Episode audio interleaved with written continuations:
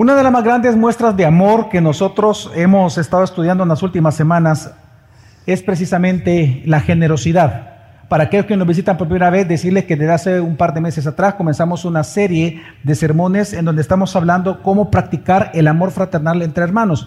Y la idea de esto es porque normalmente cuando nosotros leemos en la escritura que tenemos que amarnos, pensamos de alguna manera, porque es natural en nosotros, de que la manera en que tenemos que amarnos es como nosotros pensamos o estamos acostumbrados por tradición o por cultura que tenemos que hacerlo. Pero en la Biblia el amor se define de diferentes maneras, pero especialmente en primera de Juan y también Jesucristo lo dijo, que el amor es sacrificio.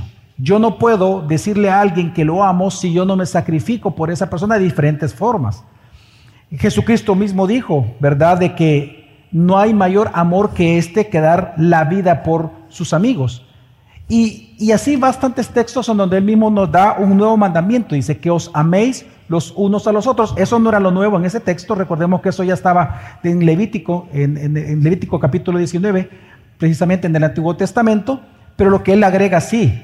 Y él dice que os améis los unos a los otros como yo los he amado a ustedes. Es decir, hasta la muerte en cruz. Entonces, el amor, estamos hablando que requiere sacrificio y durante varias semanas hemos estado hablando áreas en las cuales usted y yo tenemos que sacrificarnos de alguna manera por el hermano en diferentes áreas. Algunos sermones han sido expositivos, otros han sido temáticos. El de hoy en la mañana va a ser temático, pero son distintos temas. Y en el tema de hoy es una continuación del tema que comenzamos la semana pasada y es que una de estas áreas en las cuales nosotros mostramos un amor sacrificial por nuestro hermano es, en, general, un amor por Dios también es la generosidad. Y lo que hicimos específicamente fue comenzar una especie de una teología sana acerca de la generosidad. Y digo sana porque recordemos de que lamentablemente hay una herejía que, por cierto, posiblemente es una de las, si no es la más, una de las más grandes herejías en la historia de la humanidad, porque está en los cinco continentes desde hace muchísimos años y es la teología de la prosperidad, una falsa teología de la prosperidad. Pero el hecho de que haya algo falso no significa que lo verdadero no siga siendo verdadero. Y por lo tanto nosotros estamos aprendiendo que una manera en la cual nosotros tenemos que amarnos y mostrar amor unos a otros es siendo generosos. Y a través de 2 Corintios capítulo 8, la semana pasada nosotros hablamos y estuvimos estudiando y analizando y exponiendo la palabra de Dios en un pasaje que nos habla de una historia de amor, ¿verdad? De un amor de una iglesia muy pobre llamada Macedonia, perdón, en la región de Macedonia, tres iglesias que se encontraban ahí específicamente, que estaban mandando ofrendas a otra iglesia pobre. Y dice la escritura que ellos daban más allá incluso de lo que ellos tenían que dar, pero al final, en el mismo texto dice que lo hacían porque lo hacían por amor a Cristo, viendo el mismo amor con que Él nos había amado a nosotros, como Él siendo rico se empobreció para que nosotros fuéramos ricos en Él. Entonces, Pablo pone este ejemplo para la iglesia de Corinto y le dice, miren a los macedonios, cómo ellos hacen, porque recordemos que Corinto, un año antes de esa carta, se habían comprometido en enviar ofrendas, pero dejaron de enviarlas por codicia. Entonces él pone de ejemplo a los macedonios y dice cómo ellos tenían que dar voluntariamente. Y precisamente en este texto nosotros encontramos que el texto mismo nos responde a nosotros que es dar generosamente. Y eso fue lo que hablamos la semana pasada. ¿Qué es dar generosamente? Bueno, y, dar generosamente es dar en primer lugar, dimos 10 atributos de la generosidad que encontramos en este texto. Y es que dar generosamente es dar primero motivado por la gracia de Dios, entendiendo que es una gracia de Dios para nosotros el dar. No es, que, no es que Dios necesite tu dinero, es que nosotros somos los que necesitamos ser generosos, aprender a ser generosos. Es nuestro privilegio, es por gracia. En segundo lugar, hablamos de que tenemos que dar sin, eh, con gozo, sin excusarnos en aflicción.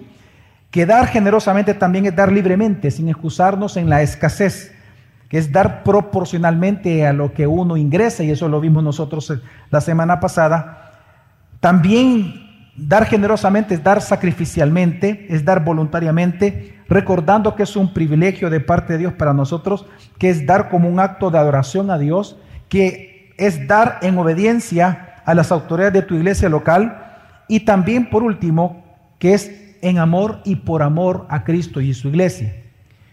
Ahora, la razón de esto, como les decía, es que la ofrenda generosa y sacrificial eh, se da o tenemos que darla porque Cristo lo hizo con nosotros. Y obviamente lo, explicamos la semana pasada. Y pues obviamente nosotros somos ricos ahora en perdón, somos ricos en gracia, en justificación, somos ricos en redención, en esperanza de vida eterna, en una vida nueva, pero porque Cristo se hizo pobre. Y en eso nosotros encontramos el modelo. Y cuando Pablo habla de esto en 2 Corintios, lo que él hace es establecer un patrón para la iglesia de Corinto. Él toma lo que estaba viendo y él mismo establece un patrón de cómo tiene que ser la ofrenda de la iglesia. Pero una de las preguntas que nosotros no respondimos la semana pasada, que hoy la vamos a responder, es ¿cuánto hay que dar? Y digo esto porque todos nosotros, todos los seres humanos en su momento se preguntan, todos los cristianos en su momento se preguntan cuánto hay que dar y más en nuestros países latinoamericanos. Y la respuesta más común, ¿cuál es? El diezmo. Y bueno, y, el diezmo, que es una palabra que significa la décima parte de algo. Ahora, esta respuesta que damos nosotros los cristianos, ¿de dónde viene? ¿De dónde viene realmente que nosotros tenemos? Bueno, viene específicamente del Antiguo Testamento. Y, viene de ahí pensando, viene de un pensamiento que nosotros asumimos que así es, y es que si está mencionado en el Antiguo Testamento, necesariamente tiene continuidad en el Nuevo Pacto. Entonces, si se hizo en el Antiguo Testamento, hay que seguirlo haciendo hoy en día. Pero realmente, como vamos a ver hoy, en esta mañana, ese razonamiento no es correcto. Porque no necesariamente las cosas que sucedieron en el Antiguo Testamento, no todo tiene continuidad en el Nuevo Testamento. Hay muchas cosas que sí. La oración, por ejemplo, continúa. Pero respecto al diezmo, es muy diferente.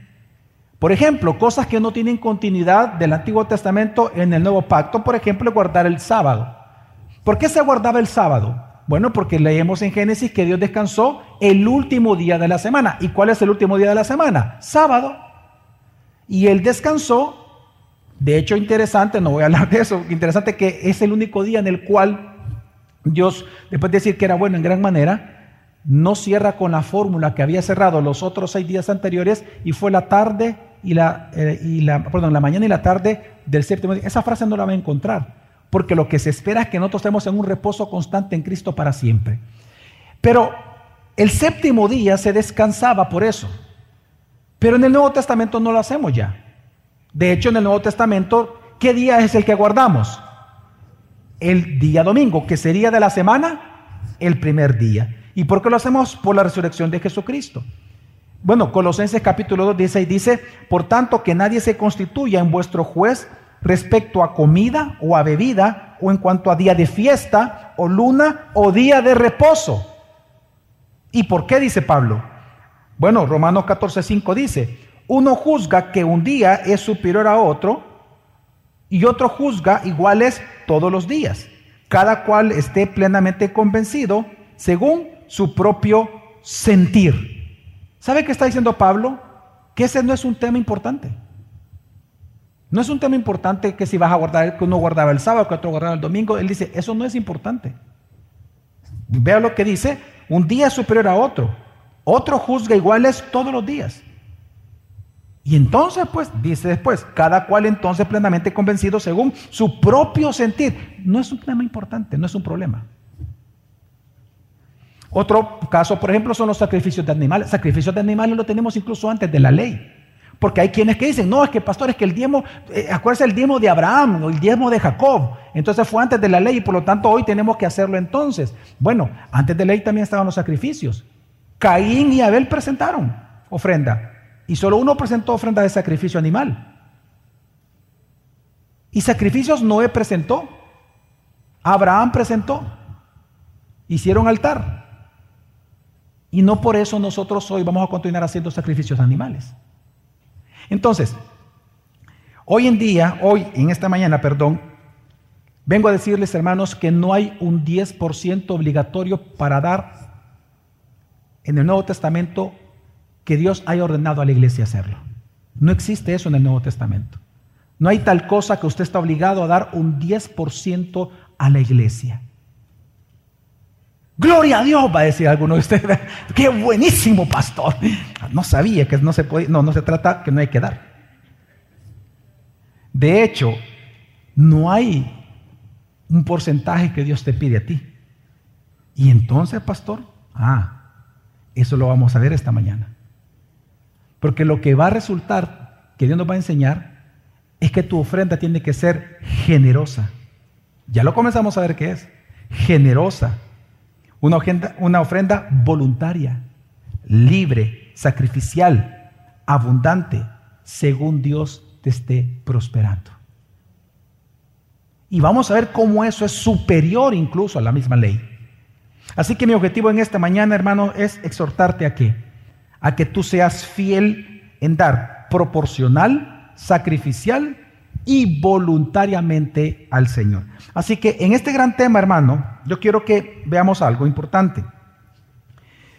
Para iniciar, creo que es para nosotros necesario entender que en el plan de Dios, que vemos eh, en esto que, que, llamamos incluso la historia redentiva, en el plan de Dios que encontramos en la Escritura, solo hay dos tipos de ofrendas que Dios ordena dar. Es una orden de Dios. Dos tipos de ofrendas. Las ofrendas voluntarias y las ofrendas obligatorias o requeridas. Son dos tipos de ofrendas nada más que encontramos. Así que vamos a tener que estudiarlas para entender qué es lo que Dios demanda a nosotros dar y qué significa eso de ofrenda voluntaria en su momento. En primer lugar, quiero que vayamos al Antiguo Testamento. Vamos a estudiar mucho la palabra de Dios esta mañana. Y veamos en primer lugar las ofrendas voluntarias en el Antiguo Testamento. Ofrendas voluntarias en el Antiguo Testamento, la primera vez que aparecen es en Génesis capítulo 4 con Caín y con Abel. Ambos dieron ofrendas voluntarias. Lo sabemos, ¿no? ¿Verdad? Dios, si nos damos cuenta, Dios no les pide a ellos eso. No vemos en ninguna parte del texto, y recuerde que el texto es rey, ¿verdad? la sola escritura, el texto no dice que Dios les pidió ofrenda. Ellos le presentaron ofrenda, fue voluntaria, Dios no pide una cifra y sabemos de que Dios también rechazó la de Caín porque él no era, no tenía un corazón justo, él no, no, no era un justificado por Dios y por lo tanto su ofrenda no fue sacrificial mientras que la de Abel fue sacrificial. Así que, ¿cuál es la primera ofrenda que encontramos nosotros en la Biblia? Bueno, una ofrenda voluntaria, sacrificial y abundante. Es lo primero que encontramos. Génesis 8. En Génesis 8 aparece la segunda vez una segunda ofrenda en donde Noé presenta lo que se llama un holocausto, que es una ofrenda quemada. Es decir, que lo que presenta Noé no solamente se lo presenta al Señor, sino que lo pone en una gran fogata, en un altar de fuego, y se quema delante del Señor. Una ofrenda de holocausto. Esto fue después del diluvio. Otra vez, ¿Dios lo pidió? No, fue una ofrenda voluntaria. ¿Dios le puso un porcentaje? No, fue voluntario. Y dio con alegría. Luego de esto vemos en el Génesis capítulo 12, que es eh, el caso de Abraham. Abraham, viene Dios, le da la promesa e inmediatamente la reacción de Abraham, su respuesta a la gran bendición que Dios le estaba dando fue darle una ofrenda. Él construyó un altar y ofrendó a Dios. Una vez más, ¿Dios se lo pidió? No se lo pidió. Fue voluntaria y fue por gratitud en su corazón, alegre por la bendición que estaba recibiendo de parte del Señor.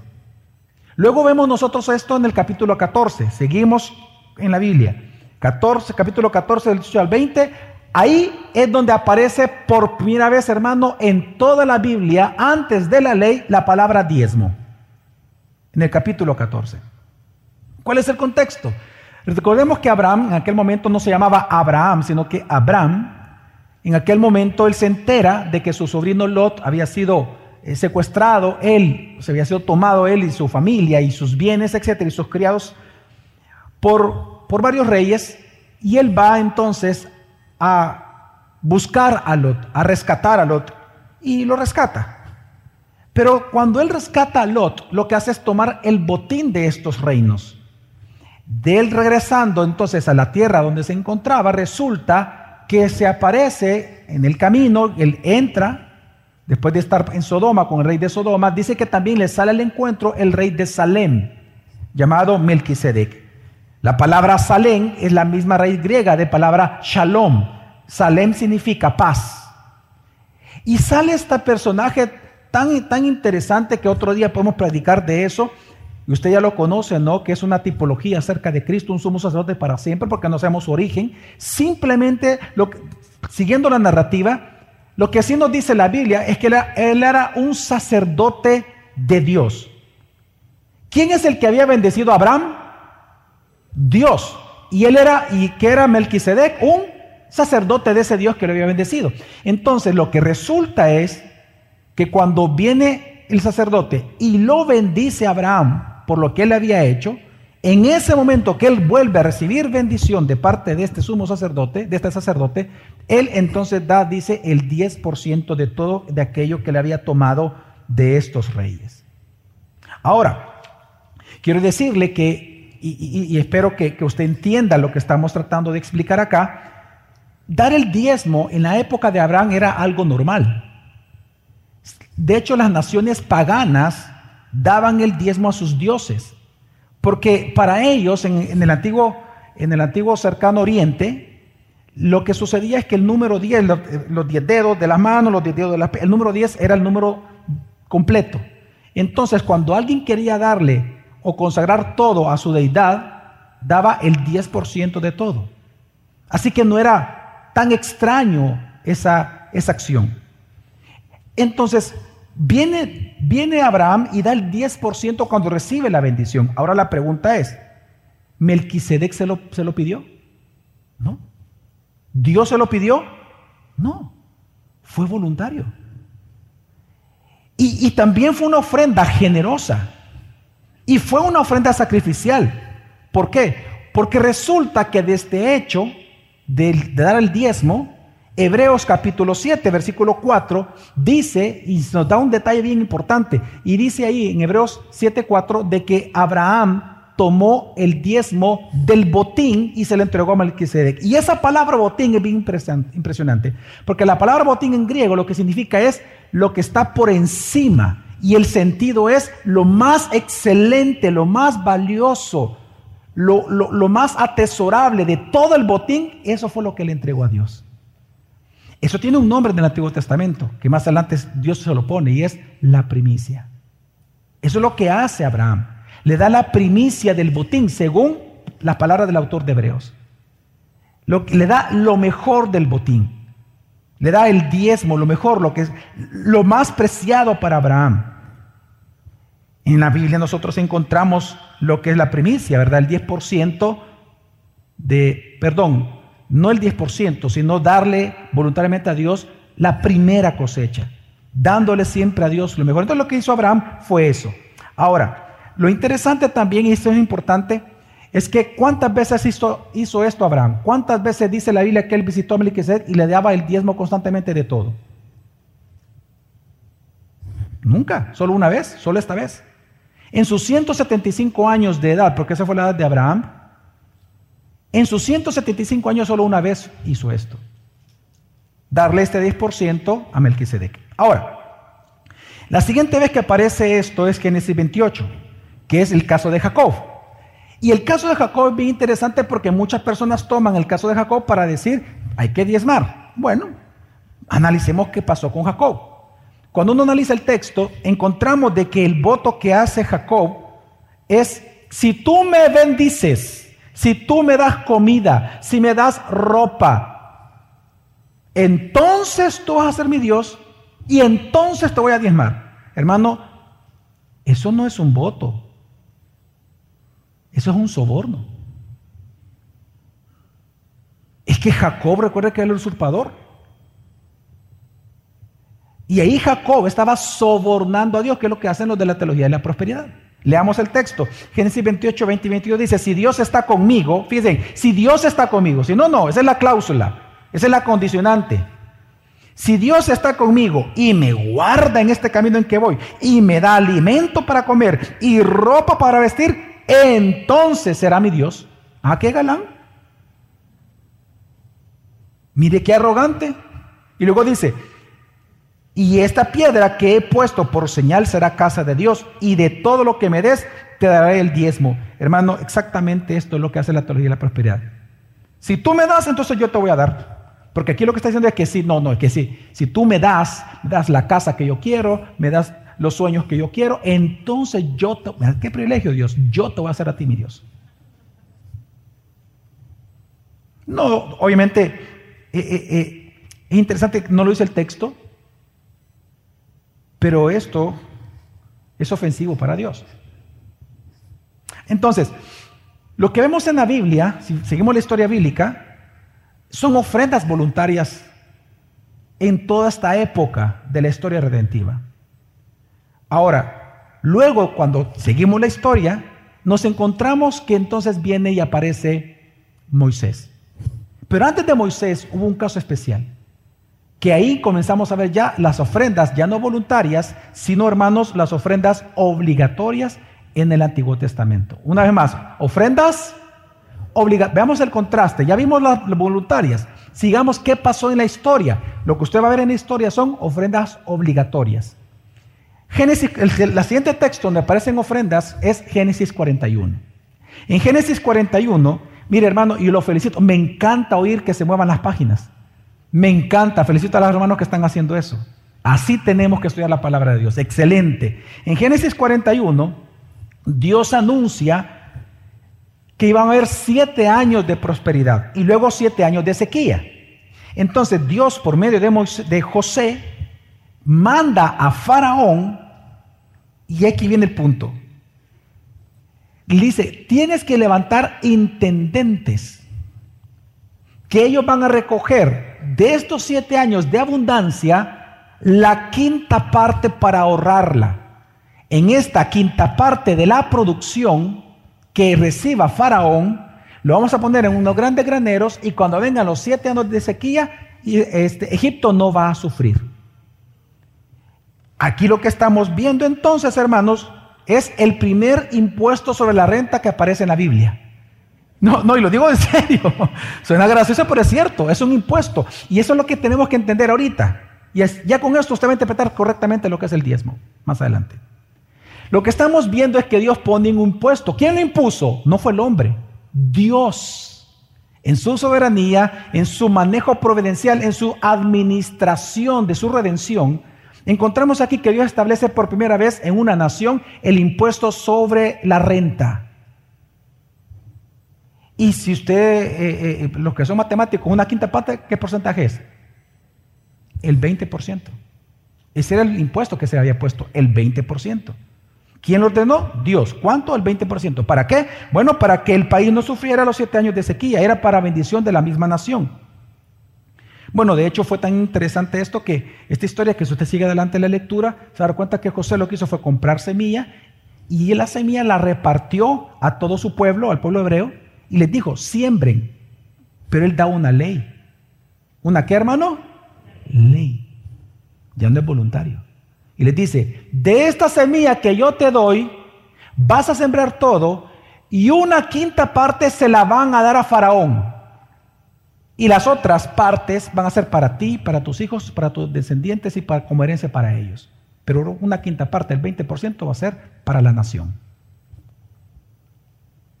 Entonces, en este contexto llegamos entonces a Moisés. En Moisés encontramos entonces el establecimiento en la ley de Dios de algo que se le llama el diezmo. Levítico 20:30 dice, así pues, todo el diezmo de la tierra, de la semilla de la tierra o del fruto del árbol, es del Señor. Todo el diezmo es del Señor. Es cosa consagrada al Señor. ¿El qué, hermanos? El diezmo. La décima parte de todo lo que produce un país, la décima parte del Producto Interno Bruto, para aquellos que, les gustan esos términos. El 10% es del Señor. Ahora la gran pregunta es, ¿a quién tenían que ser entregados? A los levitas. ¿Quiénes eran los levitas? Hermanos, los levitas, recordemos que era una de las doce tribus, a quienes Dios les ordenó, hermanos, no tener tierra como las otras once tribus ellos, la herencia de ellos era el diezmo de todos. Las once tribus tenían que chambear en la tierra, tenían que trabajar la tierra. Del 10% del Producto Interno Bruto de esta nación iba para el templo, o en el caso al inicio, en el tabernáculo, y se le entregaba a los levitas. El trabajo de ellos era precisamente administrar los bienes de Dios. era enseñar la Torá y era presentar los sacrificios delante del Señor, porque eran los intermediarios. Pero algo que lamentablemente, y, lo tengo que decir así, lamentablemente la iglesia muchas veces no, no lo, lo pasa por alto, es que ellos tenían dos grandes funciones, podemos resumirlas en dos grandes funciones, tenían más, pero dos grandes funciones podemos resumir todo. Uno, servir en el templo para ser intermediarios de las ofrendas de sacrificio que tenían que presentar el pueblo. Pero lo segundo, hermanos, es que ellos eran los vicerregentes de la nación. Ellos eran los oficiales. Lo que hoy se les llama alcaldes, ministros, vicepresidentes, eran todos los levitas. Hermanos, los levitas era el gobierno, porque recordemos de que ellos eran era una nación teocrática y a quienes Dios establece para gobernar a la nación es a los levitas. Entonces, ¿qué es el diezmo? Es un impuesto. Es el impuesto que hay que pagar al gobierno para el sostenimiento del gobierno. Son los salarios de los oficiales, son los salarios de los ministros, son los salarios de los alcaldes, son los salarios de, los, de todos aquellos que trabajan en este gobierno teocrático. El diezmo Dios lo estableció para la alimentación de ellos, por lo que ellos hacían. Ellos eran el gobierno. Por eso es que cuando usted lee Deuteronomio, eh, eh, fíjese bien, Deuteronomio es bien especial cuando usted ve la línea melódica de, Deuteronomio, usted, los primeros cuatro capítulos de Deuteronomio, usted ve la muerte de Moisés. él mismo la anuncia, estoy pronto a partir, estoy... Y en los últimos cuatro capítulos también se habla de la muerte de Moisés y en el último muere. Entonces, ¿Qué, enseña el libro de Deuteronomio? Bueno, el, libro de Deuteronomio enseña, recuerde que es antes de entrar a la tierra prometida, son los sermones que él predicó antes de morir a la generación que iba a entrar a la tierra prometida, después de estar vagando 40 años en el desierto. Ahora, entonces, ¿para qué fue escrito Deuteronomio? Bueno, fue escrito para responder una pregunta muy importante cómo el pueblo de Dios iba a ser gobernado una vez el fundador, el hombre del pacto, el siervo del pacto con el cual Dios inauguró el pacto, va a morir. ¿Cómo iba a gobernar la nación una vez él muera? Deuteronomio 18, él comienza a poner un poquito antes del 16, él comienza a hablar y a poner y dice, así se va a gobernar la nación, claro, después de su muerte, y él comienza a decir, Ok, en cada ciudad, piensen alcaldes, en cada ciudad importante, dice, va a haber un juez, va a haber un, eh, un oficial y van a ser de la tribu de los levitas. Luego más adelante dice, luego en regiones más grandes, cuando tú ya no puedas hacer, eh, no, sientas que no te hacen justicia, vas a buscar y vas a buscar a lo que es la, la sede central. Y ahí vas a encontrar, dice, a otros sacerdotes que te van a hacer justicia, otros tipos de jueces de mayor rango. Él va del menor rango al mayor rango. Luego dice, y luego, cuando vengas a tener rey y escojas un rey como las demás naciones y pone lo del rey. Pero después del rey aparece alguien más importante que el rey. Los profetas. Y él dice, Dios va a levantar otro profeta, dice, como Moisés. Así me lo prometió él. Él va a ser la voz de Dios para el pueblo, aún para el rey. Era un gobierno teocrático. Pero ¿quiénes eran los oficiales de todo? Los levitas. Por eso es que a ellos se les entregaba el diezmo, porque era el impuesto que Dios puso, que Dios impuso para sostener. Ahora, así que el diezmo, hermano, era para ellos, era su sueldo, de ahí comían.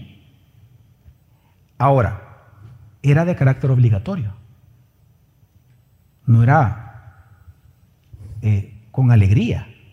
O usted da con alegría sus impuestos. No, no, en serio, usted paga con alegría sus impuestos. Y usted dice, ¡yupi! Por fin una vez a mis impuestos al gobierno. ¿Ah? El IVA lo paga con agrado. Si le preguntan, eh, ¿factura o eh, consumidor final o, solo recibito, hermano? ¿Ah? Solo recibito. ok. Ahora, algo que es importante entender es que cuando dice diezmo, no se refiere a la décima parte una sola vez. Habían tres tipos de diezmos en el Antiguo Testamento. Estaba, en primer lugar, el diezmo sobre la producción.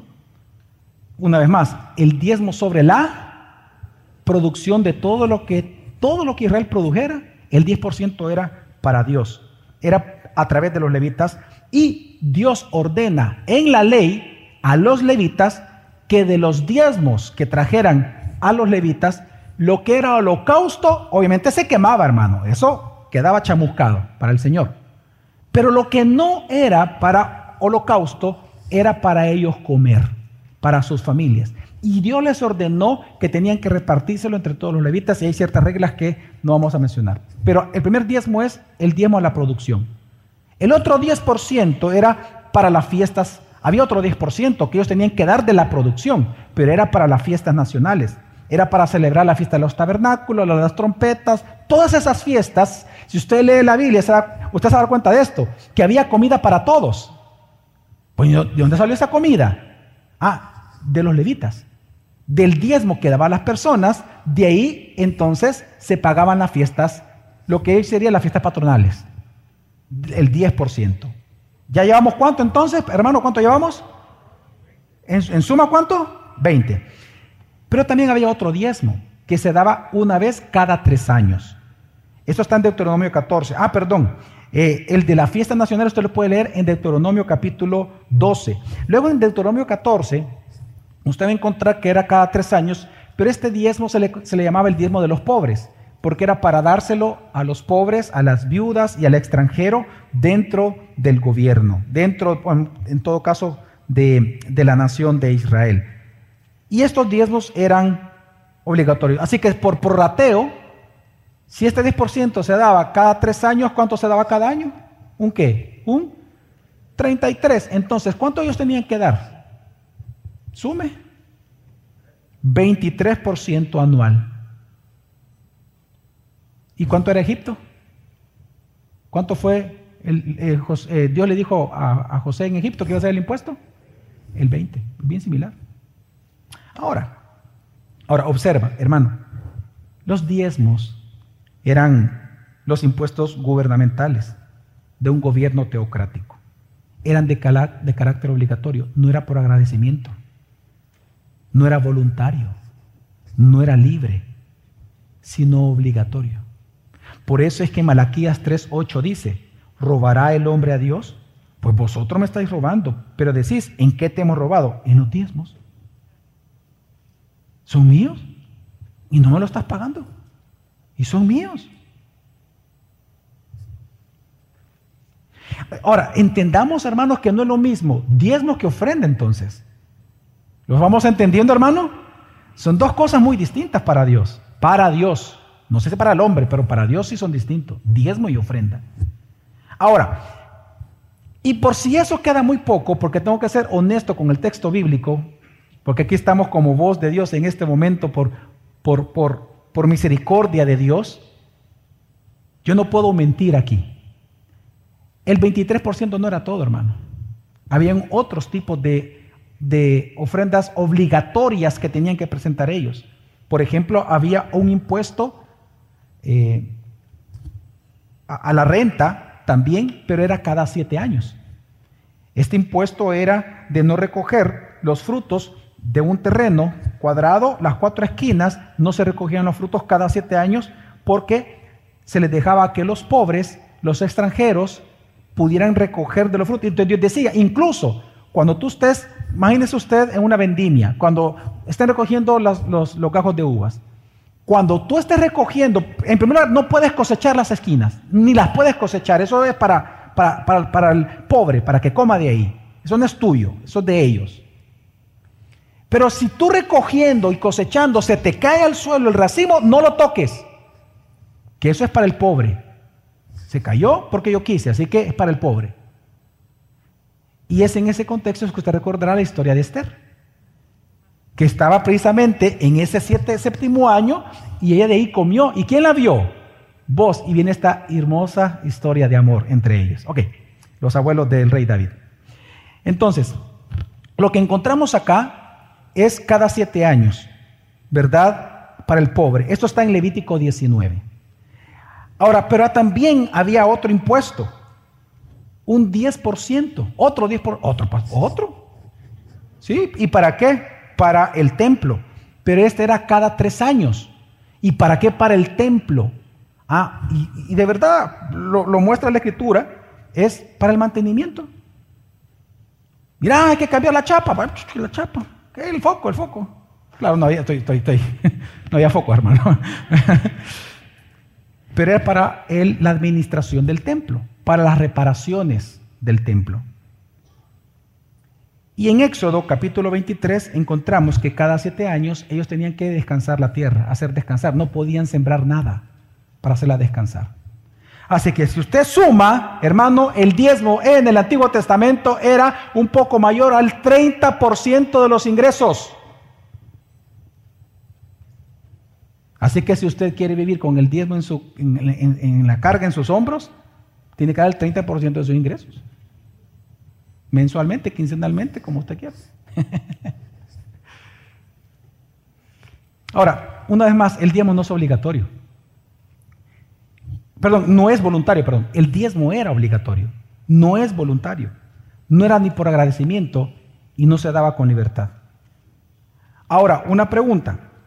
Dios ordenó en la ley, Dios ordenó que se le podían dar ofrendas voluntarias. Sí, también ofrendas voluntarias. Y lo interesante es que todas las ofrendas voluntarias en la ley, todas fueron similares a lo que nosotros leemos en 2 Corintios capítulo 8 que hicieron los macedonios con la iglesia de Jerusalén.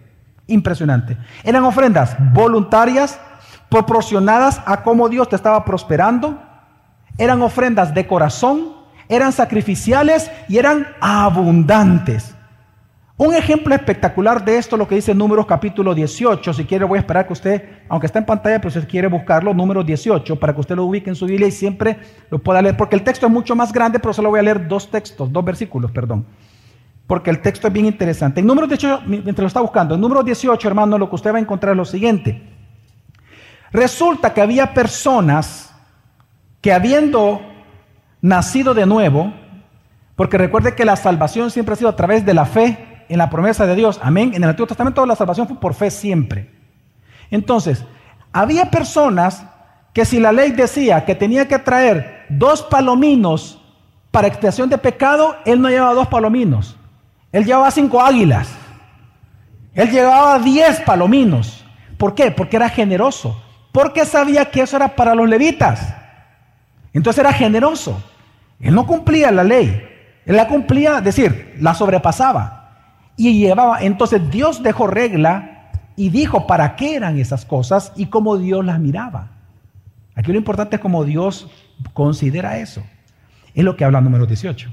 Número 18 entonces dice, versículo 11 y 12, esto también será para ti. Aquí le está hablando a los levitas, pero presta atención y dice, la ofrenda de sus dádivas, ya no le llamó diezmo. ¿Cómo le llamó Dios? Ofrenda. ¿Ofrenda de qué? De sus dádivas. Todas las ofrendas mecidas de los hijos de Israel las he dado a ti, a tus hijos, a tus hijas, contigo, como porción perpetua. Versículos, vamos hasta el 12. Dice, todo lo mejor del aceite nuevo, todo lo que, esa frase, todo lo que dice, lo mejor del aceite nuevo y todo lo mejor del mosto y del cereal. Y aquí viene, las primicias que presenten al Señor, te las daré a ti. Ok, veamos aquí algo importante. Las personas que llevaban más de lo requerido por la ley lo hacían de corazón. Eso ya no entraba en la ley. Lo hacían de corazón, era voluntario.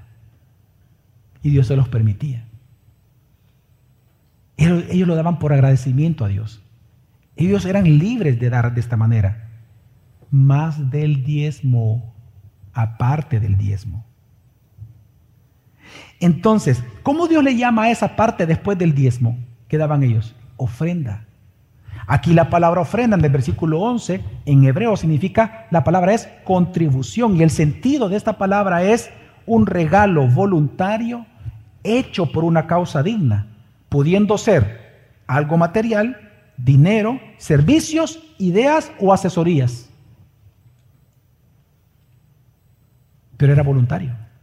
Y Dios lo ve, porque la palabra que ocupa aquí Dios es un regalo voluntario. Ese es el, sentido de la frase, regalo voluntario. Dios mismo califica cómo ve eso. Luego, la palabra dádiva es regalo. Esa es la palabra en hebreo, regalo. Y el sentido de esta palabra es también una ofrenda voluntaria, pero ya aquí por agradecimiento a Dios. Luego entonces nosotros vemos en el versículo 12 que dice todo lo mejor. Esa frase en hebreo, todo lo mejor es una sola palabra y significa todo lo mejor, pero en el sentido de lo más fino, lo más valorado para la persona. Eso se lo entregaba a Dios. ¿Y cómo Dios le llamó a eso que todo lo mejor alguien llevaba y le presentaba a Dios como ofrenda? Dios le llamó primicia. Y aquí la palabra primicia significa lo primero, y puede ser primero en dos cosas, en dos sentidos. Lo primero en la primera cosecha y lo primero en calidad, es decir, lo mejor de lo mejor.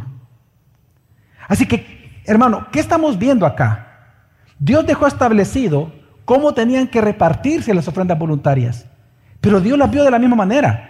Y usted la lee, son ofrendas voluntarias, libres, abundantes, sacrificiales, de lo mejor de lo mejor se le daban al Señor y se podían dar cuantas veces quisieran.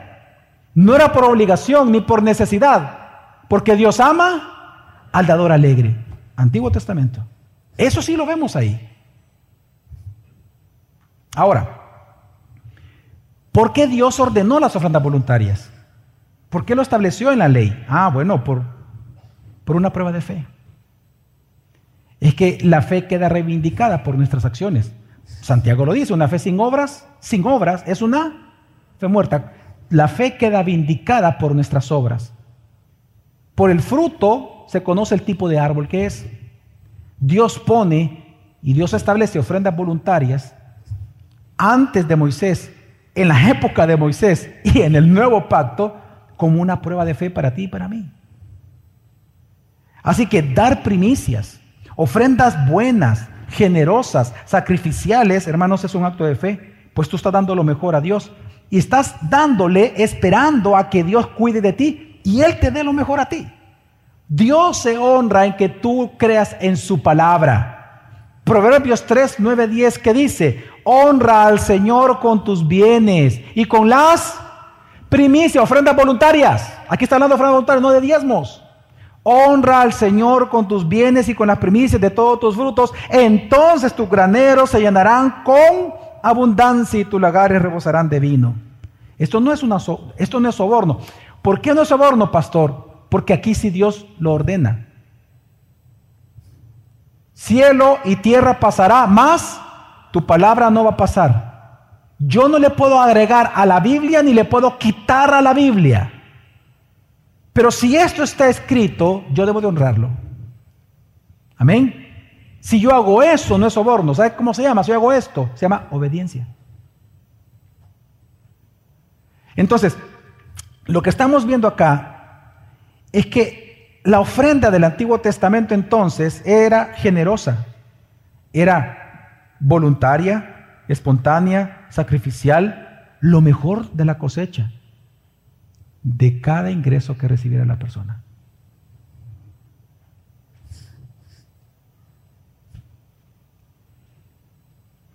En confianza, en esperanza de que Dios te iba a dar a ti más. Es que, mire, hermano, darle a Dios requiere fe, ¿o no? ¿O no, hermano?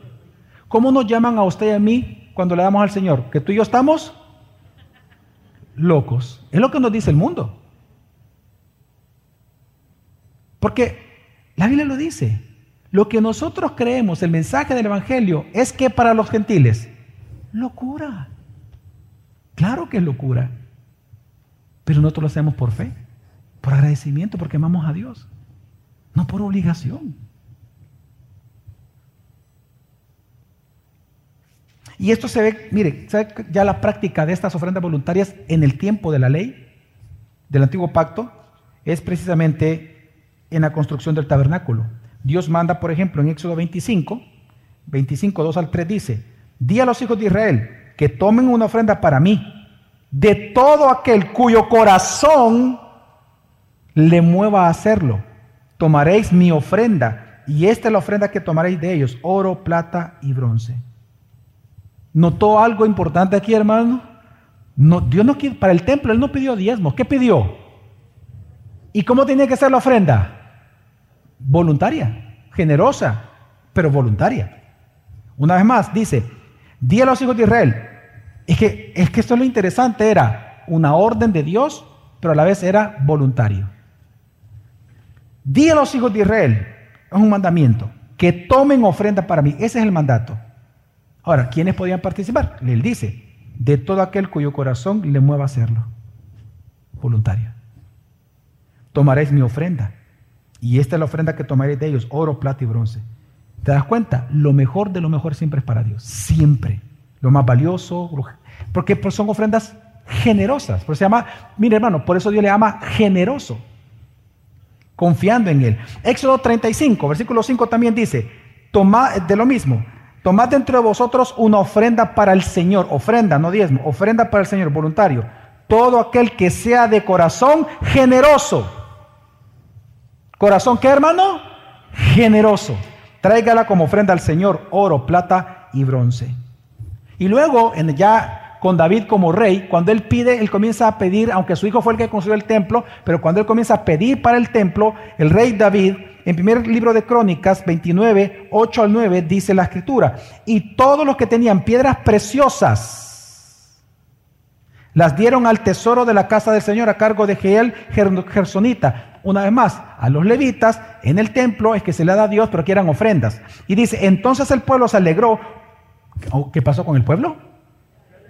Ah, pues, claro, es que los impuestos no dan alegría, pero la ofrenda voluntaria es un gozo inexplicable, porque hay mayor gozo en dar que en recibir. Y dice, y entonces el pueblo se alegró porque había contribuido voluntariamente. Ya no, aquí está, es la Biblia, hermano.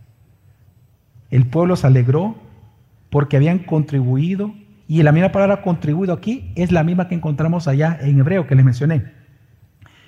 Porque habían contribuido voluntariamente, porque de todo corazón hicieron su ofrenda al Señor. Y también el rey David se alegró en gran manera. Hermanos, notemos varias cosas. Aquí hay varias verdades importantes. Número uno, que esta ofrenda siempre es voluntaria. Y las ofrendas voluntarias son por agradecimiento, no es por obligación. Esto que dieron no fue el diezmo, no fue un impuesto. En segundo lugar, es una ofrenda generosa, abundante, de lo mejor. Y en tercer lugar, ¿qué produjo este tipo de ofrenda voluntaria y generosa? Alegría de corazón. ¿Qué es lo que provocó la ofrenda voluntaria en los de Macedonia? ¿Cómo le dice Pablo? ¿Qué provocó en ellos? Gozo. Tanto que no pusieron su escasez como excusa para decir no voy a dar, lo dieron con gozo. Hermanos, entonces en resumen, ¿qué son los diezmos? Los diezmos no eran regalos. Los diezmos eran impuestos en un gobierno teocrático para ayudar a la nación. Y las ofrendas, esos son regalos para Dios. Sin límite, de lo mejor, abundantes, de corazón, por agradecimiento generosos, sacrificiales y por amor. Una gran diferencia. Amén. Así que, por eso es que si nosotros queremos resumir, oiga hermano, la vida financiera del Antiguo Testamento, yo la resumo en una frase. Paga tus impuestos a la nación y dale a Dios según tu corazón. Entonces, hermanos, la pregunta es, pastor, ¿y las finanzas del nuevo pacto? Nuevo pacto. ¿Cómo eran entonces? ¿Fueron diferentes? No, no. Fue exactamente igual. Por eso es que Jesús dice en Mateo 22, 21, dad al César y a Dios lo es de Dios. Exactamente, igual que el Antiguo Testamento. Exactamente igual. ¿Y qué es lo que entonces hay que darle a Dios? ¿Ofrenda? ¿Ofrenda? Voluntaria. A Dios es ofrenda voluntaria. Y características, dígame atributos de la ofrenda voluntaria. Generosa, abundante, sacrificial, de, de corazón, por amor, por agradecimiento a Dios. Eso es lo que hay que darle a Dios. Al César los impuestos. Ahora, en el Nuevo Testamento, hermano, las finanzas, por eso es que se divide en pagos de impuestos obligados y también en ofrendas voluntarias a Dios. Y aquí hay una reflexión importante. Mire, recordemos que Israel, lo mencioné ya hace un poquito de tiempo atrás, Israel era una ciudad muy pobre. Ya mencioné las tres razones por las cuales eran pobres la semana pasada, pero eran tan pobres que por eso es que, fíjese bien, cuando los romanos los conquistan, ¿cuánto es que ellos aproximadamente daban de diezmo, dijimos? ¿Cuánto? ¿Un poquito más de cuánto? Del 30%. Vea usted por qué ellos odiaban a los judíos que eran cobradores de impuestos, como Mateo, por ejemplo, antes de su conversión. ¿Por qué? Porque aparte de estos 30% que los seguían dando en el tiempo de Jesús al templo, resulta que por haber sido conquistados por los romanos, ¿qué tenían que pagarle a los romanos? Más impuestos. Ellos eran muy pobres. De hecho, todas las provincias romanas, eso es un mito. La gente piensa que las provincias romanas eran ricas. No, no, no, no. Las provincias romanas, las 14 provincias, todas eran pobres. Roma como imperio era rico, la clase aristocrática. Pero las provincias, ellos eran saqueadores. Entonces encontramos acá que ellos siendo pobres, por eso es que vienen, vienen los fariseos y por poner una trampa a Jesús, por eso es que le preguntan, porque ellos odiaban al gobierno, al imperio romano. Entonces por eso es que le hacen la pregunta, bueno Dios, bueno Jesús, perdón, Jesús, tenemos que pagar los impuestos y por eso dicen al César, no al templo. Ojo, no dicen al templo, porque ellos creían en el diezmo. De hecho ellos pagaban sus diezmos. ¿Se acuerdan ustedes lo que Jesús les dijo? Ustedes pagáis el diezmo de, de la menta, del comín, ¿se acuerdan? Pero dejáis de hacer lo otro. Jesús alabó, de hecho, alabó el diezmo en el tiempo pagado al templo. Claro, había que hacerlo. Así que la prueba no era por eso, era por los impuestos al imperio romano. Jesús, tenemos que pagar los impuestos al César. Es justo, esa fue la palabra, es justo. Y él no cayó en la trampa. Es más, Jesús no se metió en el tema. Es más, Jesús no dijo, salgamos a las calles para que bajen los impuestos en esta nación. Revelémonos, marchemos el 15 para que entonces bajen los impuestos. Jesús no hizo eso.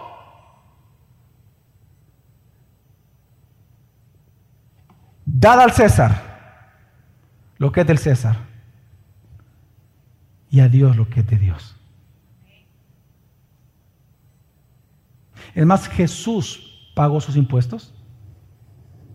Él no se reveló. Nunca hizo nada en contra del César, cuando Él es Dios. Si Él quería que desapareciera con un chasquido de sus dedos, ¿no hubiera desaparecido? Pero es que Jesús no vino a eso. Esa no es la función de la iglesia. Es la salvación, el Evangelio. Y Jesús, por eso les dijo, páguenlos páguenlos. Bueno, de hecho lo pagó, ¿no? ¿Se acuerdan? Cuando entró. ¿A dónde, le, a, dónde mandó a Pedro? Porque Pedro es el, siempre el bocón ahí, vea, en los doce. ¿A dónde mandó a Pedro? A buscar un pez en la boca del pez. Le dijo, qué chivo esa forma de pagar impuestos, vea. Todos somos pescadores aquí. Lo somos de almas. Amén. Ahora, esta misma pregunta Pablo la respondió con doctrina en Romanos. En Romanos 13:6 dice, pues por esto también pagáis impuestos, porque los gobernantes son servidores de Dios dedicados precisamente a esto. Los impuestos son para el gobierno y es justo pagarlos. La pregunta es, ¿hay que darle entonces a Dios? Sí, hay que darle a Dios. ¿Cuál es la parte que hay que darle a Dios? Pues todo lo demás, las ofrendas voluntarias. Y por eso Llegamos entonces a la historia de la semana pasada, después de recorrer toda la Biblia. Por eso es que Pablo pone de ejemplo a los macedonios un ejemplo del patrón de generosidad que la iglesia debe de practicar todo el tiempo. Y después por eso es que en el capítulo 8 habla de los macedonios, continuando hablando de los macedonios como ejemplo y patrón de generosidad para la iglesia, en el capítulo 9, versículo 1, él dice que para que participemos de esta gracia de Dios, entonces él dice luego en 2 Corintios 9, que fue lo que leímos después de, de la alabanza, 2 Corintios 9, 6 al 7 dice, pero esto digo, el que siembra escasamente, escasamente también segará. Y el que siembra abundantemente, abundantemente también segará. Que cada uno dé como propuso en su corazón. Y esta es la tradición de generosidad que viene desde Abel. Todos los hijos de Dios han dado generosamente una tradición desde Abel. Den abundantemente. Y el que da abundante también se será que cada uno dé como propuso en su corazón, no de mala gana ni por obligación, porque Dios ama al dador alegre. Y Dios viene la promesa, siempre está la promesa. Y Dios puede hacer que toda gracia abunde para vosotros, a fin de que teniendo siempre todo lo suficiente en todas las cosas, abundéis para toda buena obra. Al leer este texto, ¿cómo debe de ser la ofrenda entonces, hermano? Vámonos todos a 2 Corintios 9, por favor. Quiero que usted lo tenga frente a usted, frente a sus ojos. 2 Corintios 9, 6 al 7.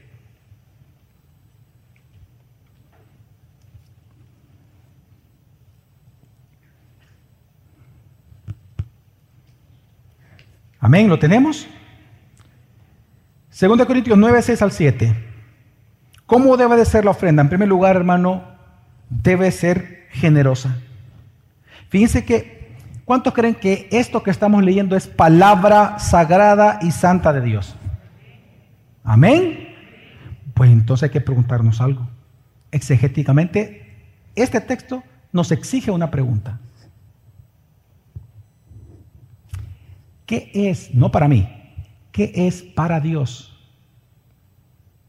dar escasamente? ¿Y qué es para Dios Dar cómo? Abundantemente. Porque es, que él, es que él califica esto. Él está calificando la ofrenda. Él está diciendo, hay dos tipos de ofrendas que tú me puedes dar a mi hijo. Dos tipos de ofrendas. Una ofrenda es casa y una ofrenda generosa. Pero entonces para nosotros saber a qué se refiere el texto tenemos que entender eso. Es interesante que la palabra escasa obviamente significa poco, pero el sentido, ¿sabe cuál es en hebreo? Ser una persona mezquina. Es una ofrenda mezquina. ¿Y qué es mezquindad? Bueno, y vean todos para acá. una ofrenda mezquina es una ofrenda que uno sacó calculando los centavos. Voy a dar hoy el 9.97% de mis ingresos. ¿O no? Como doy más arriba de la ley, voy a dar el 10.1% de mis ingresos. O el 11, va. Y comienza a escatimar usted lo que va a dar. Es dar con mezquindad. Eso Dios le llama ofrenda escasa. ¿Sabe por qué? Porque está hablando de su corazón. Es un problema de corazón. Dios no necesita de tu dinero. Eres tú el que necesita dar. Es calculando. Es el ejemplo que dio el pastor Héctor. Es más, mire, el pastor Héctor está aquí, ¿no? Bueno, no está. Bueno. El ejemplo que él dio, ¿verdad? ¿Se acuerdan? El de un dólar en una bolsa y cuánto, ahí está. Y el otro, es más, hermano, y te voy a rescatar de tu sufrimiento. no, no, te voy a hundir más en él probablemente, perdón, pero lo hago sin, querer. Si él, mire, no importa si él hubiera dado los 10 o uno, ¿cómo Dios hubiera considerado esa ofrenda? A la luz de este texto, ¿cómo lo hubiera considerado? Escasa, porque él lo calculó. Fue mezquino. Ese es el punto de este texto. Cualquiera de las dos hubiera sido mezquino. Ahora, ¿qué es generosamente? Y esto es espectacular. La palabra generoso, mire, ¿sabe cuál es la palabra aquí generoso en griego? Es alabanza. es la palabra alabanza y bendición. En otras palabras, es cuando tú das para bendecir el reino, para bendecir a alguien, para bendecir a tu iglesia local. Es una cuestión de corazón. No es una cuestión de cantidad. Es una cuestión de qué, hermano? De corazón. Probablemente si Héctor, el uno, le hubiera dado con mucha alegría, Dios lo hubiera visto como una ofrenda ¿qué? generosa. Pero él fue mezquino de momento que le escogió. Perdón, Héctor, ya no sigo hablando de él, del ejemplo. Qué buenísimo el ejemplo que él dio la vez pasada, pero ok. Ah, así que hay que dar generosamente. Entonces, ¿qué encontramos aquí en este texto? Dos tipos de sembradores. El sembrador que siembra escasamente y el sembrador que siembra abundantemente. La pregunta es, hermano, ¿usted cuál pertenece? ¿En serio? ¿A cuál usted perteneció el domingo pasado que dio?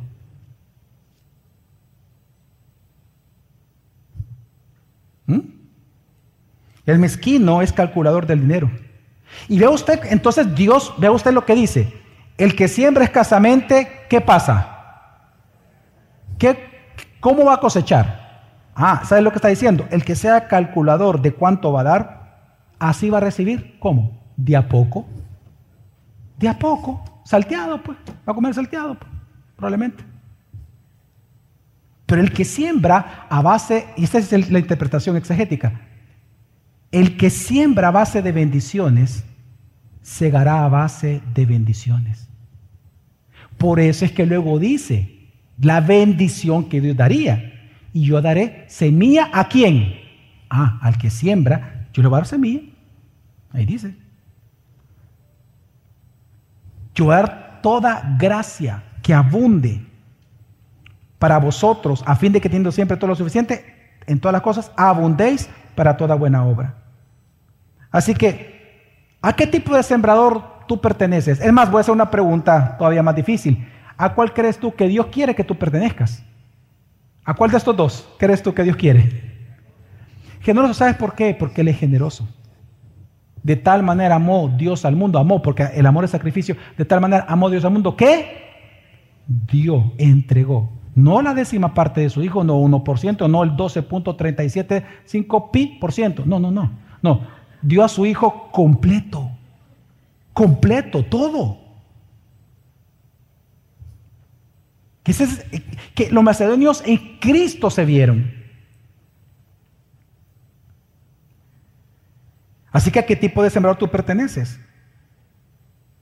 ¿Sabes qué? Y algo importante que vemos en ese texto, que es gracia.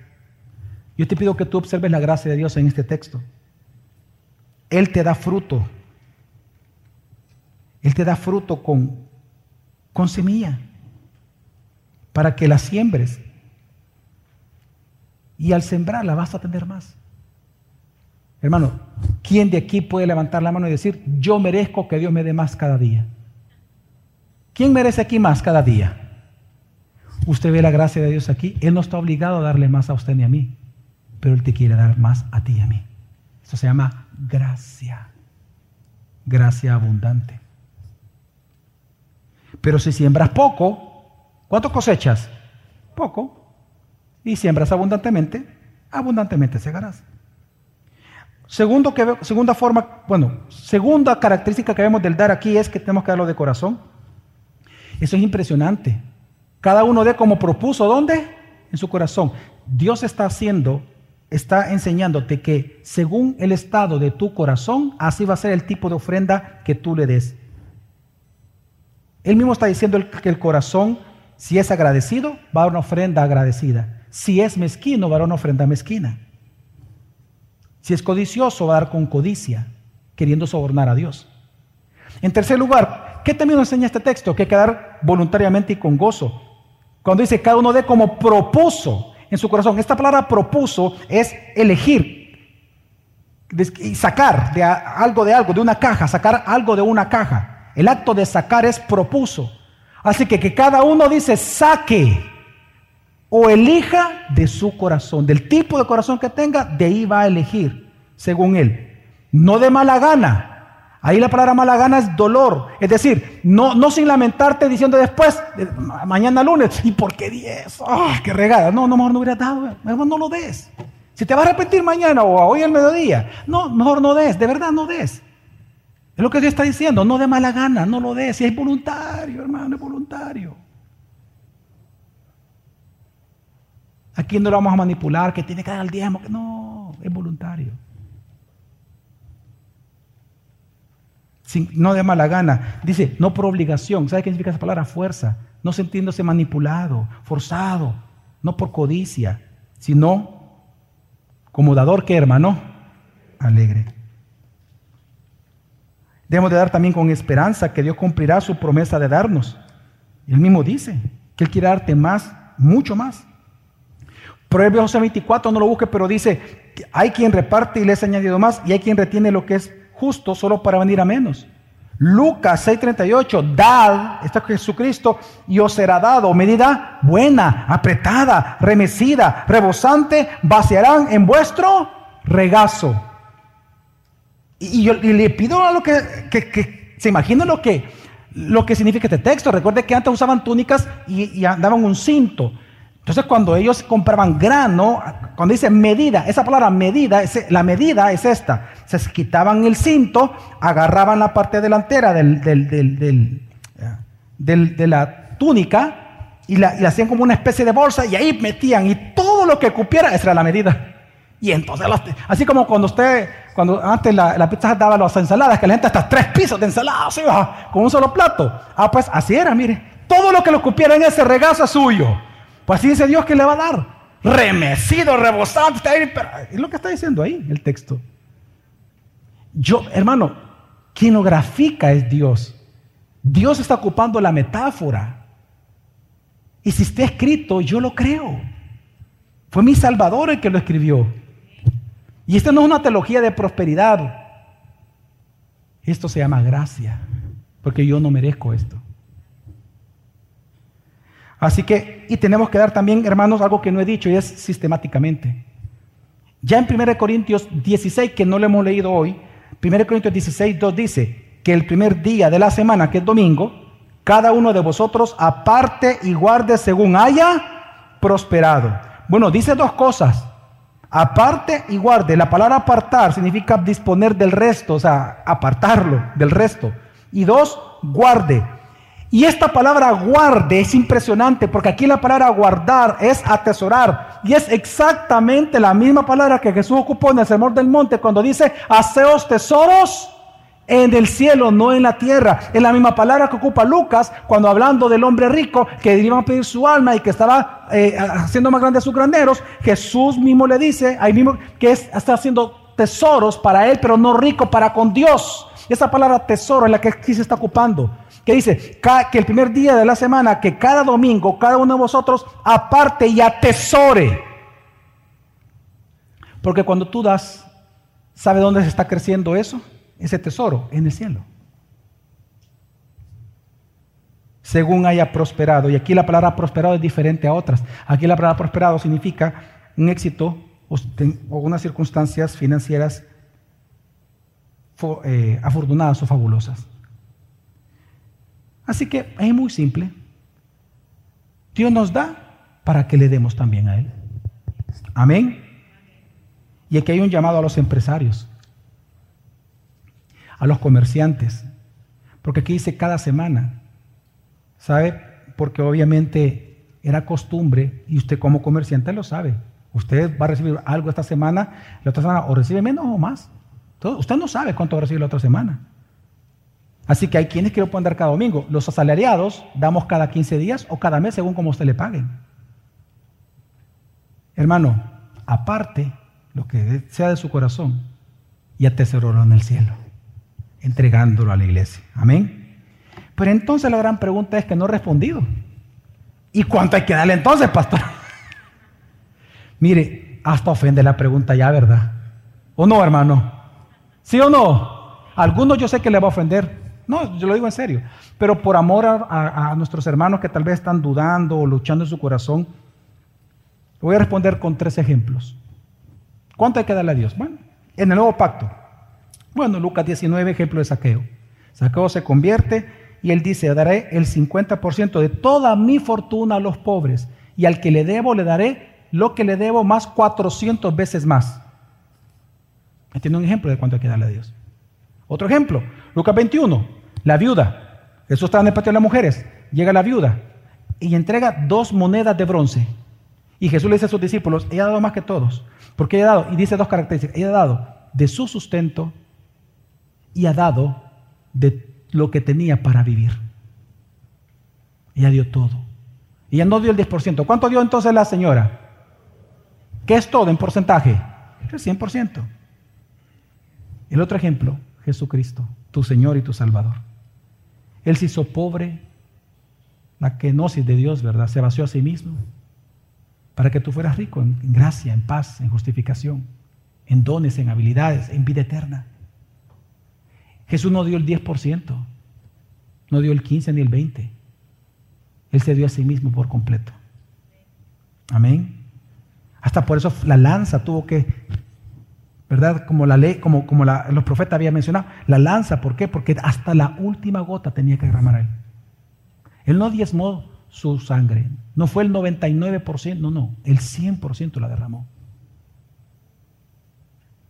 Así que hermano, la pregunta para concluir es esta. Por favor, en el nuevo pacto la pregunta no es, ya, o sea, no se haga la pregunta es, ¿cuánto yo tengo que dar cada semana o cada quincena? No se pregunte eso. La pregunta que usted tiene que hacer en el nuevo pacto es, ¿cuánto yo necesito retener de todo lo que Dios me da?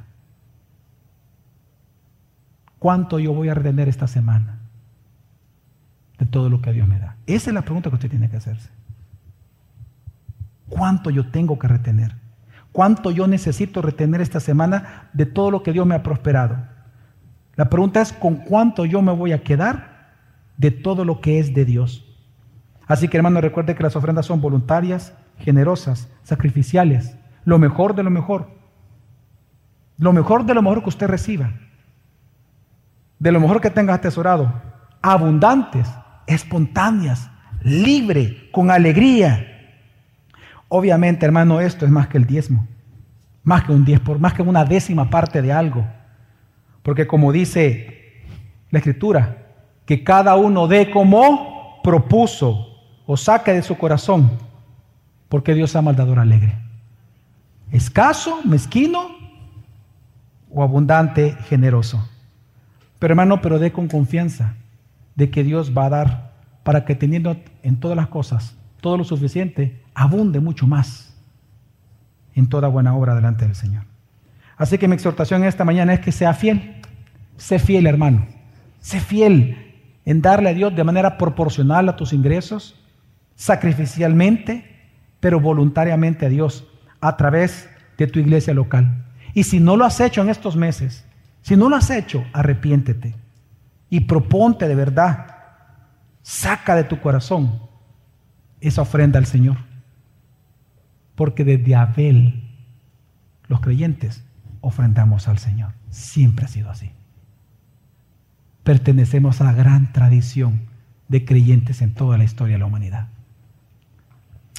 Falta una pregunta por responder. ¿Dónde tenemos que ofrendar, pastor? En el Club Rotario. En la Teletón. Ahí tenemos que mandar nuestras ofrendas generosas, abundantes, remecidas y todo. Ah, no, en el Club de Golf, pastor. Ahí. Ahí. No, en la Fundación del Padre Vito Guarato. Ahí va. La otra semana voy a responder en tu iglesia local y lo vamos a mostrar por qué.